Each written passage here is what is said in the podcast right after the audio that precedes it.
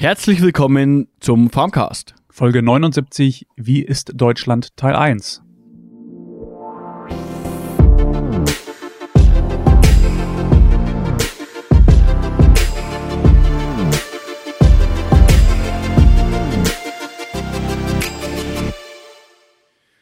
Ja, hier heute mal wieder alle drei am Start. Hallo. Thorsten. Moin.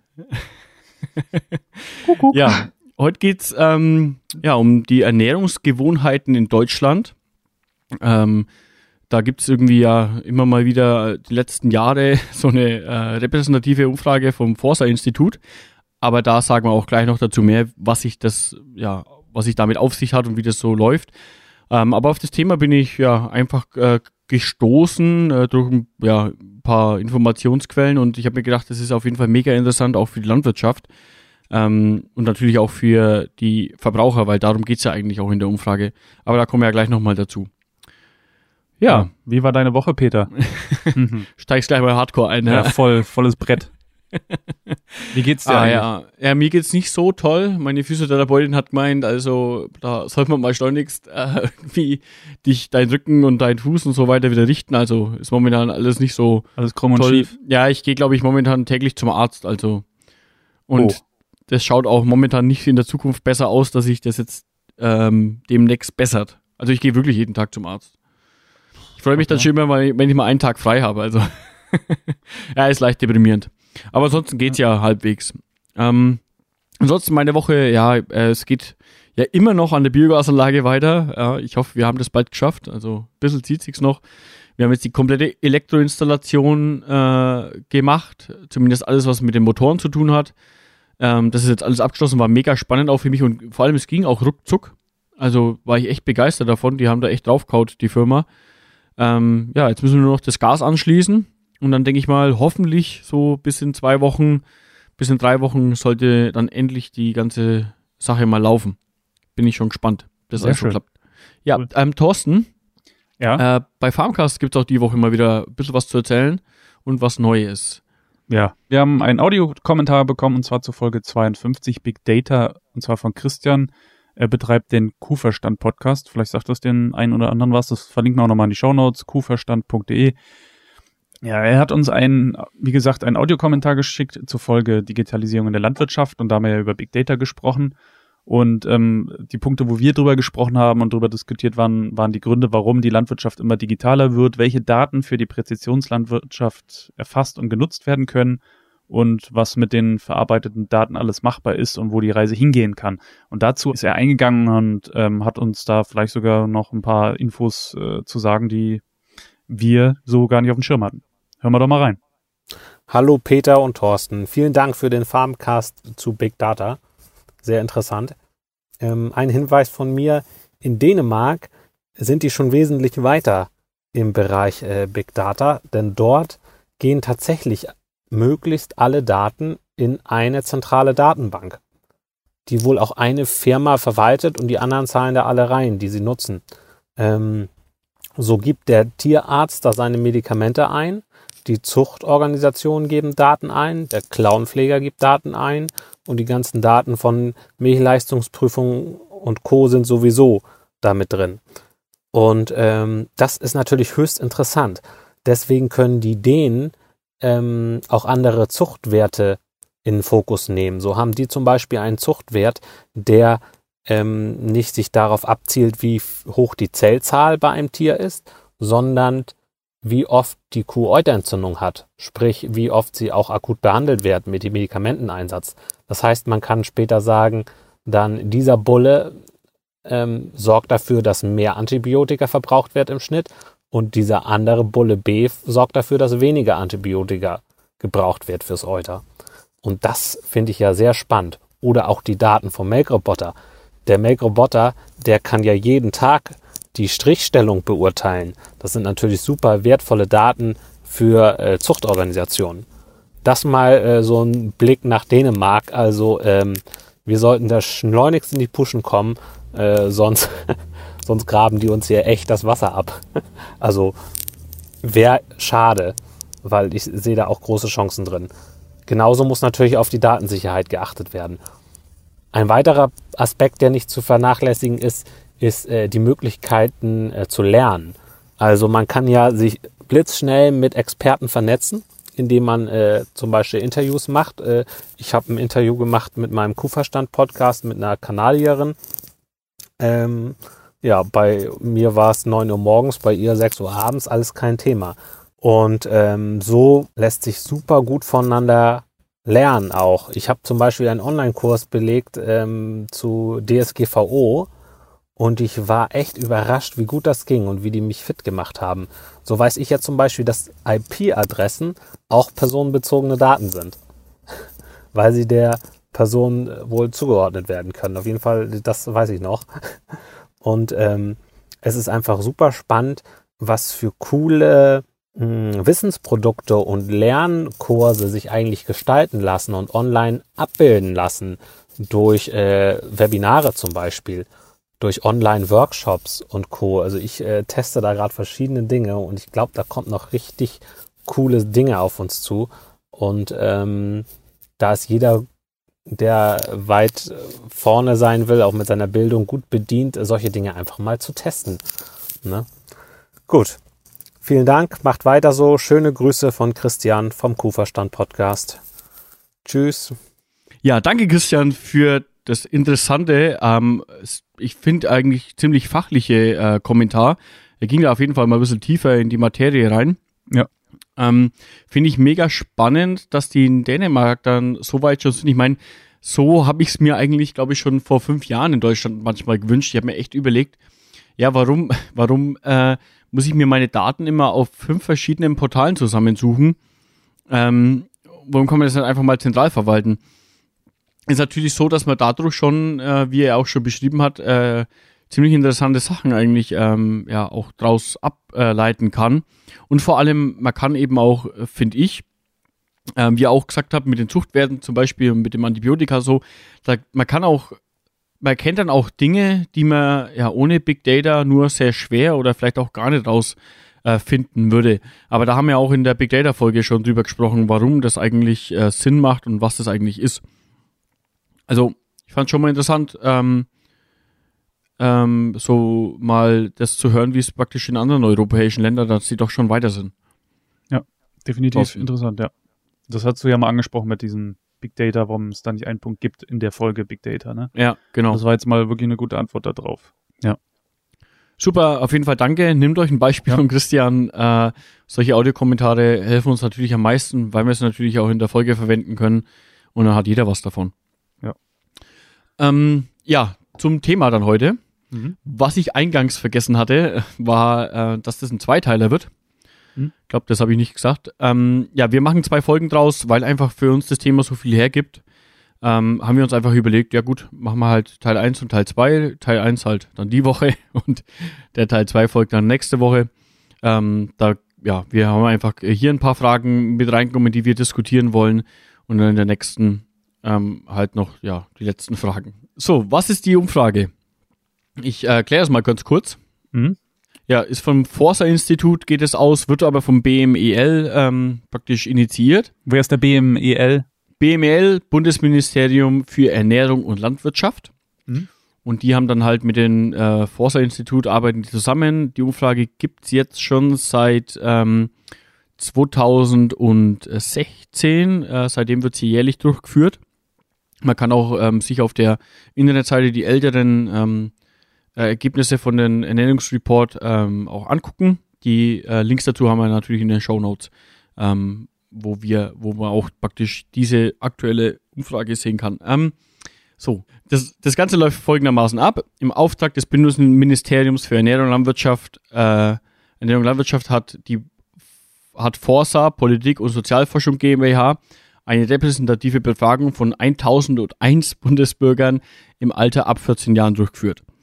Äh, Gegenstand der Untersuchung äh, sind unter anderem die Vorlieben beim Essen, Einstellungen zum Kochen, die Häufigkeit des Verzehrs bestimmter Lebensmittel, Einstellung zu Gütesiegeln für Lebensmittel, die Bedeutung von Angaben auf Lebensmittelverpackungen, Angebot und Erreichbarkeit von Einkaufsmöglichkeiten für Lebensmittel, Einschätzungen zu Maßnahmen für eine gesunde Ernährung sowie die Bekanntheit von Essensangeboten für Hilfsbedürftige und Senioren in Deutschland.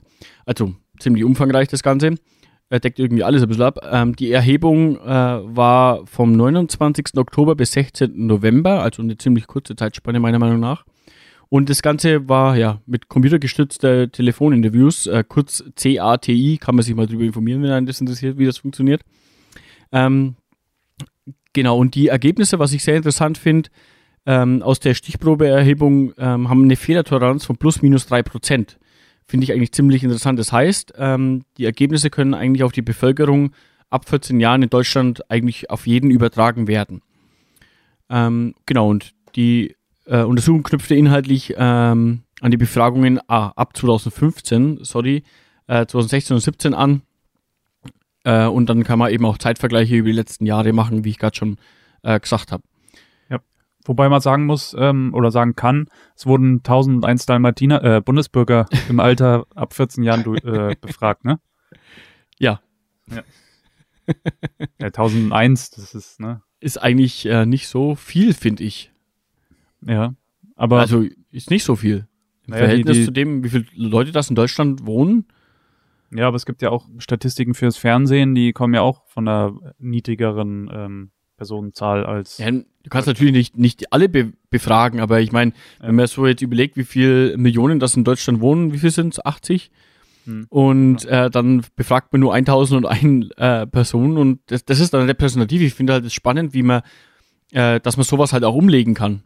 Ich denk mal, die Forsa, die wissen schon, was sie tun, hoffentlich. Also ich finde es trotzdem interessant eben, dass man das technisch so umlegen kann. Also, Ja. dass 1000 auf, keine Ahnung, 80 Millionen äh, umgelegt werden können. Aber ich meine, da mit den Statistik hast du mehr zu tun im, im Studium bestimmt momentan, oder?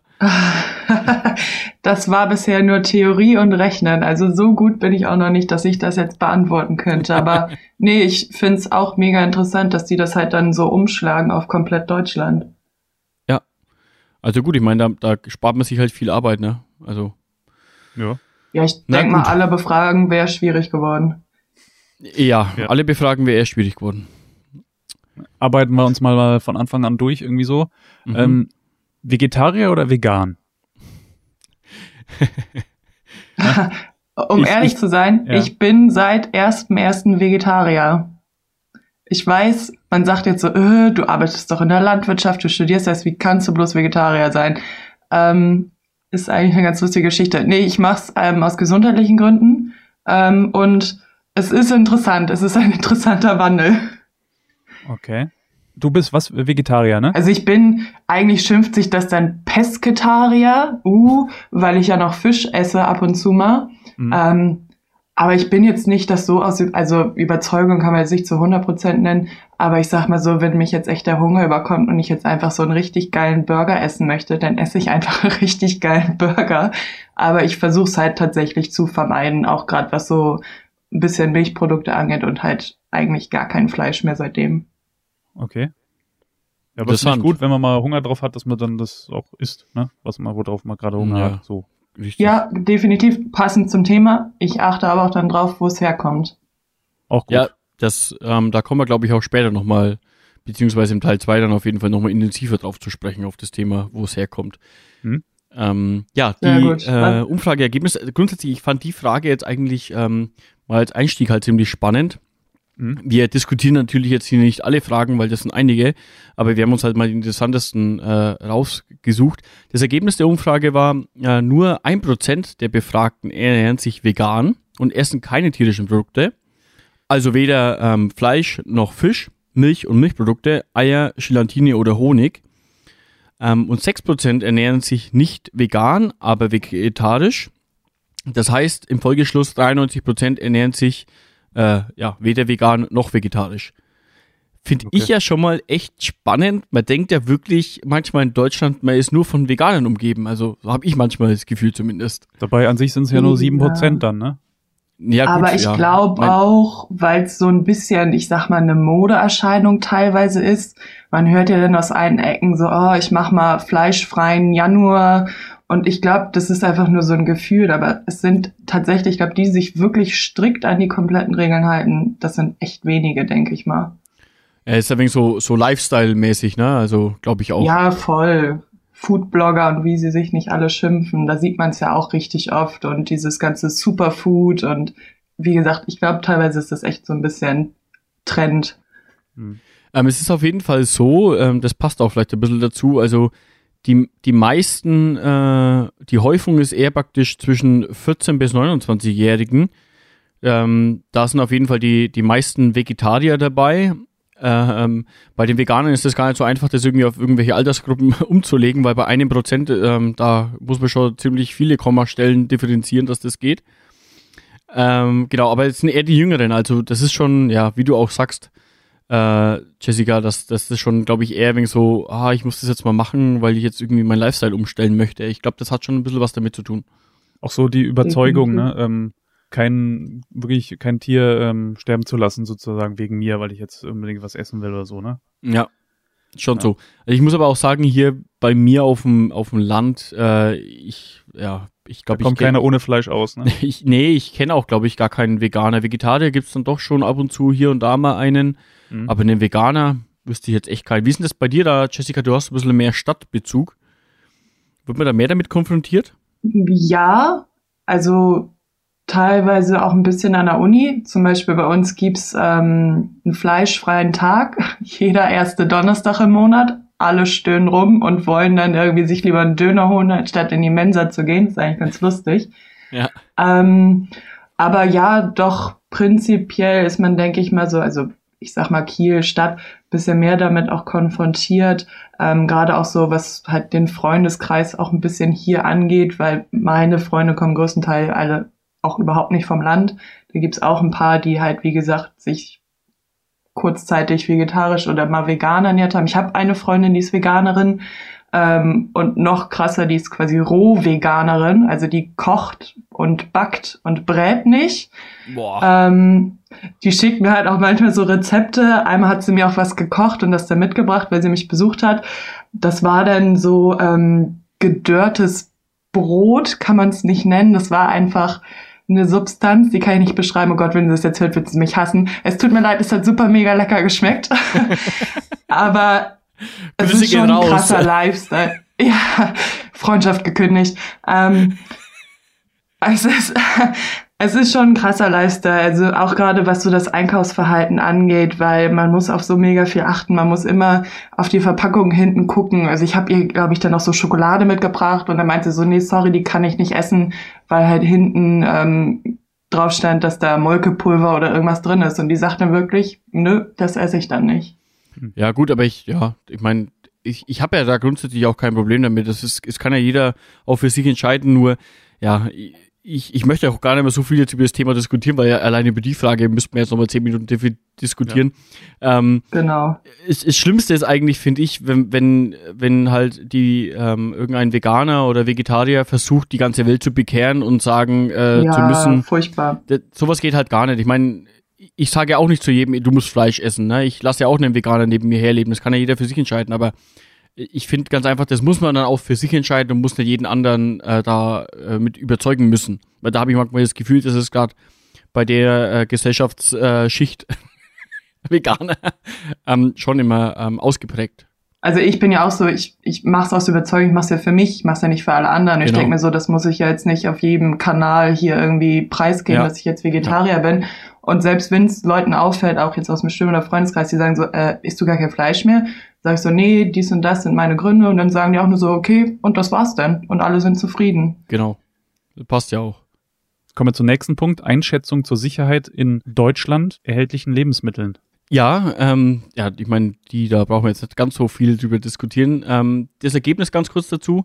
Die Befragten wurden gebeten anzugeben, inwieweit sie der Aussage zustimmen, dass Lebensmittel in Deutschland hinsichtlich der gesundheitlichen Unbedenklichkeit was die Inhaltsstoffe, Zusatzstoffe und mögliche Rückstände anbelangt, sicher sind. Rund drei Viertel der Befragten, 72 Prozent, stimmen dieser Aussage voll und ganz oder eher zu.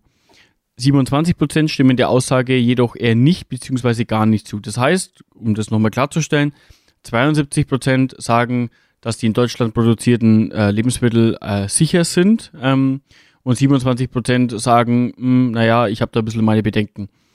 Also, mhm. Thorsten, wie siehst du das denn? Ja, deine Meinung ist ja immer so, wir brauchen uns hier in Deutschland keine Gedanken machen. Ja, definitiv. Bei manchen ähm, Lebensmitteln, dass da diese E-Nummern draufstehen und so, ja, von manchen ähm, hört man oder liest man mal irgendwie, dass die krebserregend sind oder was weiß ich. Also von daher pff, könnte man auch manchmal sagen, ja, ob das dann mit äh, Lebensmittelsicherheit zu tun hat oder nicht. Ich, grundsätzlich würde ich schon sagen, also dass ähm, man da schon sich drauf verlassen kann, dass die unbedenklich sind. Aber es kommt auch Also immer auf ein, Ja. einen selber drauf an, wie man, wie gut man sich ernährt. Ja, klar. Finde ich auch, aber ich finde trotzdem 27 Prozent finde ich doch ziemlich viel. Also, dass da doch so viel Unsicherheit noch ist. Und ich frage mich dann Mhm. immer so, woran liegt das? Ist es wirklich denn, dass man mal, wie du schon sagtest, diese Berichte hört, keine Ahnung, Pommes nicht mehr über 180 Grad erhitzen, dies beachten, das beachten. Also ich glaube manchmal auch, dass zu viel Information auch mega Unsicherheit schafft. Ja. Weil so geht's mir manchmal auch. Manchmal denke ich auch so, oh Gott, kann ich das noch so zubereiten? Ist das noch gesund? Und ich meine, im Studium lernen wir es auch und letztendlich die Menge macht das Gift, würde ich jetzt mal behaupten wollen. Genau. Und wie gesagt, in Deutschland, also hier kann man ja eigentlich das, was hier im Supermarkt ist, alles ohne Bedenken konsumieren, ohne da jetzt irgendwie großartig dran krank zu werden. Gut, außer man isst jetzt halt jeden Tag Eis, Pommes und Chips, das ist nicht so gut. Aber prinzipiell ist es halt eigentlich echt sicher. Finde ich einen super Abschluss zu der Frage, weil genau das wollte ich jetzt auch sagen. Kommen wir zum nächsten Punkt. Maßnahmen, um die wachsende Weltbevölkerung ernähren zu können. Ich lese nochmal das Ergebnis dazu vor. Ähm, es wird viel darüber diskutiert, äh, wie die Ernährung äh, der wachsenden Weltbevölkerung sichergestellt werden kann. Die Befragten wurden, äh, de, den Befragten wurden verschiedene Maßnahmen vorgegeben, mit der Bitte anzugeben, welche der Maßnahmen ihrer Meinung nach geeignet sind, um die wachsende Weltbevölkerung ausreichend zu ernähren. Jetzt muss ich hier kurz scrollen, sorry. Und es waren zum Beispiel ähm, Reduktion äh, von Lebensmittelabfällen, Verringerung des Fleischkonsums der Bevölkerung, Förderung der Landwirtschaft in städtischen Ballungsgebieten, zum Beispiel durch die platzsparenden Anbau von Pflanzen, mehrstöckigen Gebäuden. Hatten wir schon mal eine Folge drüber, ganz am Anfang, äh, Vertical Farming. Ähm, weltweite Steigerung der Produktivität der Landwirtschaft und äh, verstärkter Konsum von alternativen Fleischarten bzw. Fleischersatz. Ähm, und das Ergebnis dazu, 84% der Befragten halten die Reduktion von Lebensmittelanfällen für eine geeignete äh, Maßnahme der Weltbevölkerung, die Weltbevölkerung zu ernähren. Und äh, drei Viertel meinen, die Verringerung des Fleischkonsums äh, ist äh, praktisch ist, äh, ja, Ziel. Mhm. Ähm, die Förderung der Landwirtschaft in den Stellungsballungsräumen äh, und so weiter, das sagen eben dann 55 Prozent. Äh, und 44 Prozent nur, finde ich ganz interessant, 44 Prozent nur äh, denken, dass die Steigerung der Produktivität äh, der Landwirtschaft äh, praktisch dafür geeignet ist. Und doch fast 30 Prozent, äh, 29 Prozent ähm, stimmen auch zu, dass alternative Fleischarten äh, praktisch die äh, künstlich hergestellt werden oder eben aus Insekten hergestellt werden, äh, dass die ähm, dazu beitragen, dass wir die wachsende Weltbevölkerung ernähren können. Ähm, Mhm. Ja, das ist auf jeden Fall spannend, weil gerade das Thema, dass wirklich auch 44 Prozent sagen, äh, nur 44 Prozent sagen, dass die Steigerung der Produktivität in der Landwirtschaft dafür geeignet ist. Lieber sagen sie, wir äh, wollen äh, die Lebensmittelabfälle ähm, reduzieren. Ja, das sehe ich auch so, weil es wird so viel weggeschmissen. Ja, Und dass 84 Prozent sagen, äh, finde ich finde natürlich. ich auch, ja, genau, finde ich, äh, finde ich echt gut. Und das wäre auch so meine Meinung. Es wird so viel weggeschmissen, wo man sich denkt, äh, das könnte in anderen Ländern, würde es noch gegessen werden, was wir hier in den Mülleimer schmeißen, nur weil Absolut. das MHD drüber ist. Ja. Ähm, Ich wollte gerade sagen, das Mindesthaltbarkeitsdatum. Ist so das, das, das Hauptkriterium, warum man Lebensmittel eigentlich wegschmeißt, obwohl Ja. sie noch gut sind. Ne? Es Voll, ist halt wirklich schade. Ja. Und natürlich der Fleischkonsum hat natürlich auch ähm, mit, mit dem Klima und so zu tun. Äh, Das sind ja klimaschädliche Gase und so und auch das, was alles verbraucht wird an Wasser und Ressourcen, nur um die Fleischproduktion ähm, aufrechtzuerhalten, ist schon was, ne? Ja, ich meine, die Oder- Fleischproduktion äh, stimmt schon ein Stück weit, dass die schon auch energetisch aufwendig ist. Da hast du schon recht, Mhm. irgendwo. Also das muss man schon sagen. Aber ich glaube, wir können auch mit Fleischkonsum die Weltbevölkerung ernähren. Glaube ich, Ja, dass das natürlich. schon möglich ist. So aus dem Labor so Weil künstlich das, das gezüchtet ist, widerspricht sich meiner Meinung nach jetzt auch zum Beispiel mit der äh, ersten Frage, äh, mit der Vegetarier- und Veganer-Frage. Ja, 74 Prozent sagen, äh, die Verringerung des Fleischkonsums äh, praktisch spielt eine Rolle, ja. Aber trotzdem haben wir halt sehr wenige Vegetarier, nur 6%. Okay, Verringerung ist ja nicht immer gleich äh, gar nichts mehr essen. Aber mhm. das, das ist für mich schon wieder so ein Punkt, wo ich mir sage, okay, ähm, es geht irgendwie nicht ganz in die gleiche Richtung. Obwohl ja wirklich viel, in Deutschland auch wirklich viel Fleisch gegessen wird, muss man schon sagen. Ne? Und der Fleischpreis ist ja nicht wirklich hoch. Also ja, klar. kriegt er wirklich. Absolut, da hast du schon ähm, recht, ja. Definitiv. Das Einzige, was ich da ein bisschen noch als Problem sehe, es gibt ja immer diese schöne Zahl, 2050 soll es 9,2 Milliarden Menschen geben, ist, denke ich mal, vor allen Dingen so in Ländern wie Deutschland eher so ein Platzproblem. Also klar sagt man, Fleisch reduzieren, dies reduzieren, weniger wegschmeißen. Nichtsdestotrotz wird es ja immer mehr Menschen geben. So klar kann man das dadurch steuern, aber letztendlich muss man das ja auch irgendwo anpassen. Ich meine, da muss man sich, denke ich mal, irgendwo letztendlich in der Mitte auch treffen. Ja. Das, das Platzproblem, das reißen wir jetzt gar nicht mehr auf. Springen wir gleich kommentarlos zum nächsten Punkt. Weiter geht's. Ja, genutzte Informationsquellen über Lebensmittel. Wie sieht's da aus? Die Befragten äh, wurden praktisch ja, gefragt, welche Quellen und Möglichkeiten genutzt werden, um sich über Lebensmittelprodukte zu informieren. Am häufigsten, 78 Prozent, informieren sich die Befragten durch Gespräche mit äh, Familienangehörigen, Freunden und Bekannten.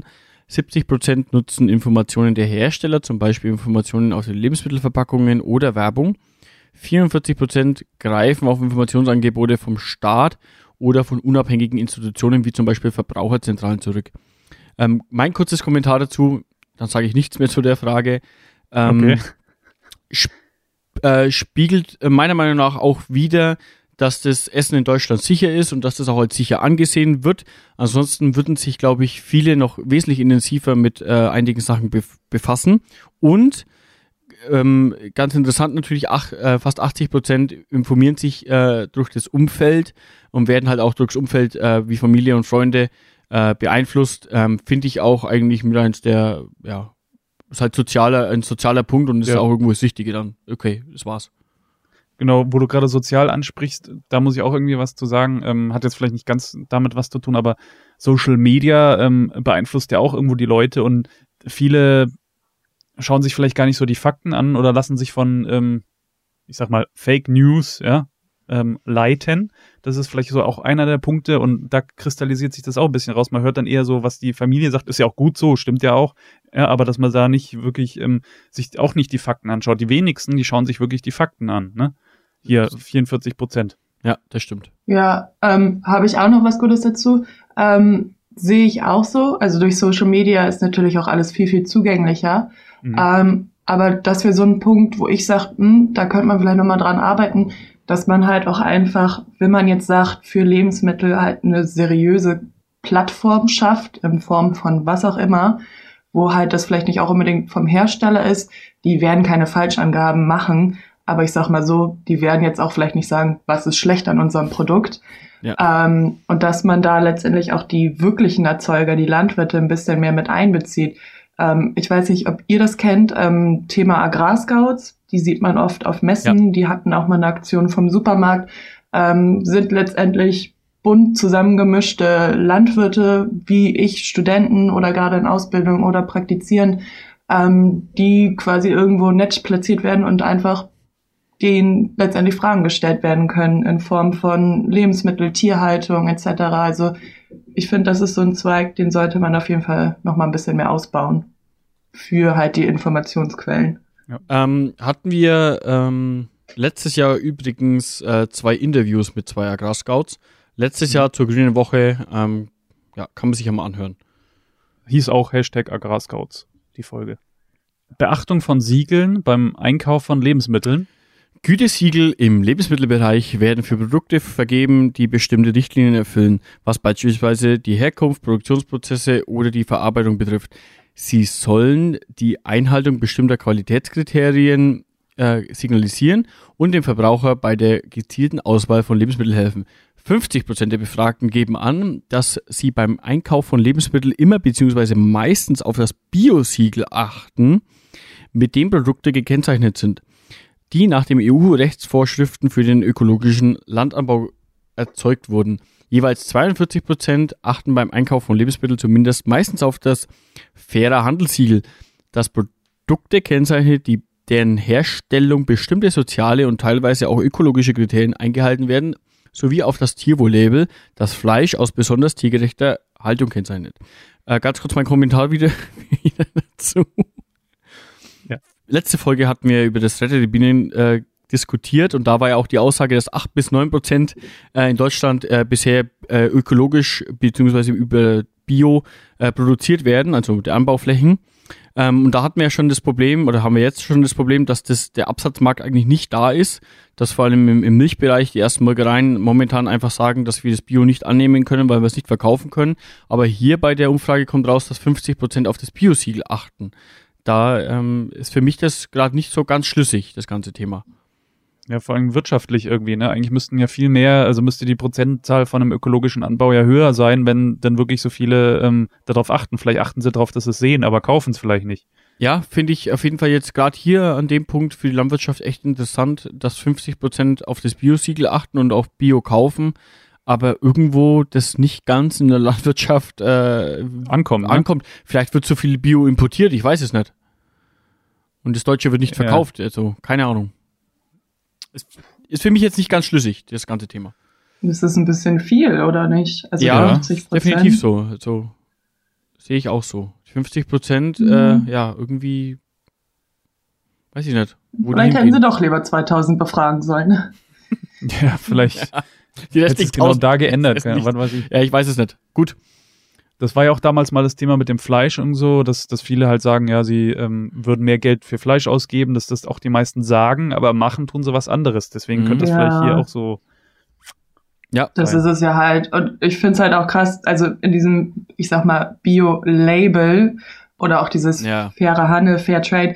Also ich finde schon, dass viele da auch ein krasses Vertrauen reinstecken. Also mittlerweile gehen ja auch viele einkaufen. Ich meine, man beobachtet das ja auch immer so ein bisschen, wenn man selber einkauft. Oh, das ist Bio, das ist gut. Und dann denke ich mir Ja. auch so, ey, weißt du überhaupt, was das heißt? Hast du das mal gegoogelt? ja, etc. pp. Und ja. dann denke ich mir halt auch manchmal so, ja, dann müssen die Leute das aber auch recherchieren und nicht einfach wirklich so blind in so einen kleinen grünen Sticker vertrauen. Ja, Ist aber richtig. was so ein Sticker ausmacht, ne? Ja, Ist das schon stimmt was. schon. Der, Ja. naja. voll, Marketing vom Feinsten. Ja, Ja. auf jeden Fall.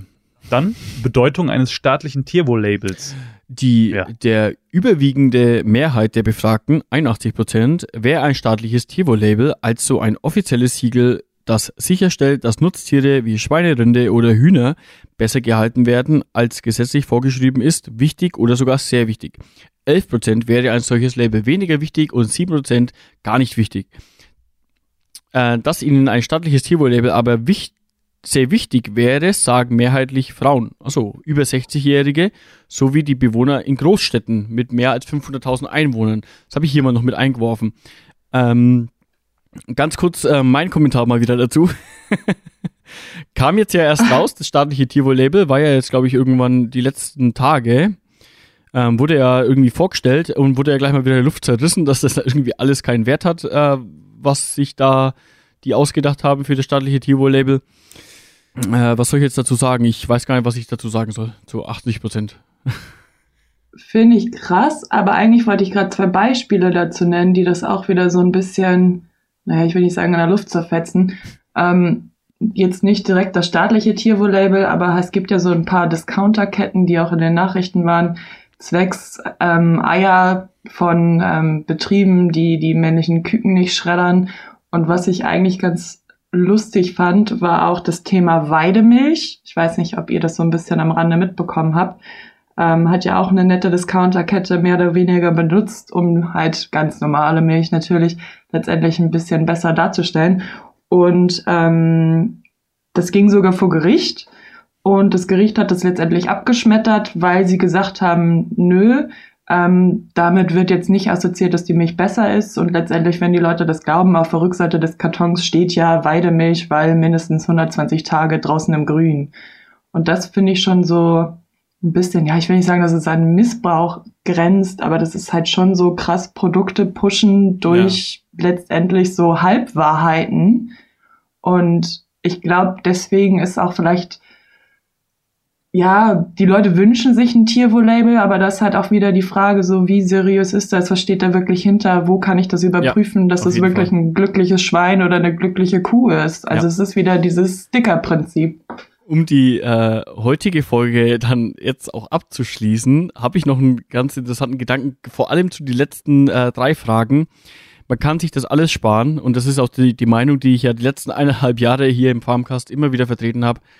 Ähm, kauft einfach regional. Die Angebote steigen momentan. Es gibt in jeder Region jemanden, der direkt vermarktet und da braucht man sich keine Gedanken drüber machen, ähm, ähm, ob es Bio ist, ähm, wo das dann herkommt, ob das Fair Trade ist oder da braucht man auch kein Siegel und kein Label, sondern man geht einfach hin zum Landwirt, guckt sich das an und sagt einfach, das ist okay und das, dann weiß man ganz genau, was dahinter steckt.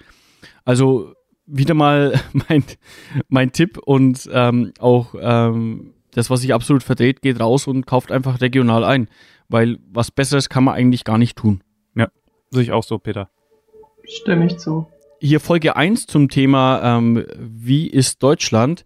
Ähm, wenn ihr dann noch irgendwie zu den Fragen oder zur allgemein zur Umfrage vielleicht noch ein paar ähm, Anregungen, Ergänzungen oder habt oder vielleicht auch zu unseren Aussagen irgendwie noch was ergänzen möchtet, dann erreicht ihr uns am besten auf folgenden Kanälen. www.farmcast.de oder schreibt uns eine E-Mail auf info@farmcast.de oder besucht uns auf Facebook unter Farmcast der Landwirtschaftspodcast oder auf Instagram Farmcast-Podcast oder auf Twitter Farmcast Podcast zusammengeschrieben. Und ähm, für die ganze Datengrundlage und so weiter, was wir hier jetzt heute äh, benutzt haben, ähm, die Forsa-Umfrage ähm, und was das BMEL ist und wo das alles herkommt, das guckt ihr uns, äh, äh, guckt ihr euch am besten einfach bei uns jetzt in den Show Notes an. Da haben wir das alles verlinkt. Ähm, dann könnt ihr das auch mal genauer nachlesen, weil die ganze Umfrage geht bis hin zu welchem Geschlecht und welche Altersgruppe und so weiter mh, hm, wird alles noch differenziert. Da kann man sich auch dann mit, mit manchen Fragen nochmal genau befassen. Und wie gesagt, wir diskutieren hier auch nicht alle Fragen. Nächste Woche geht's dann äh, weiter nochmal mit dem Thema. Da geht's dann. Teil 2. Genau, im Teil 2, da geht's dann noch um ein paar Fragen mehr. Ähm, ja, und bis dahin. Wir bedanken uns herzlich fürs Zuhören und wünschen dir eine schöne Woche bis zur nächsten Folge. Das war der Farmcast. Mit Peter, Jessica und Thorsten.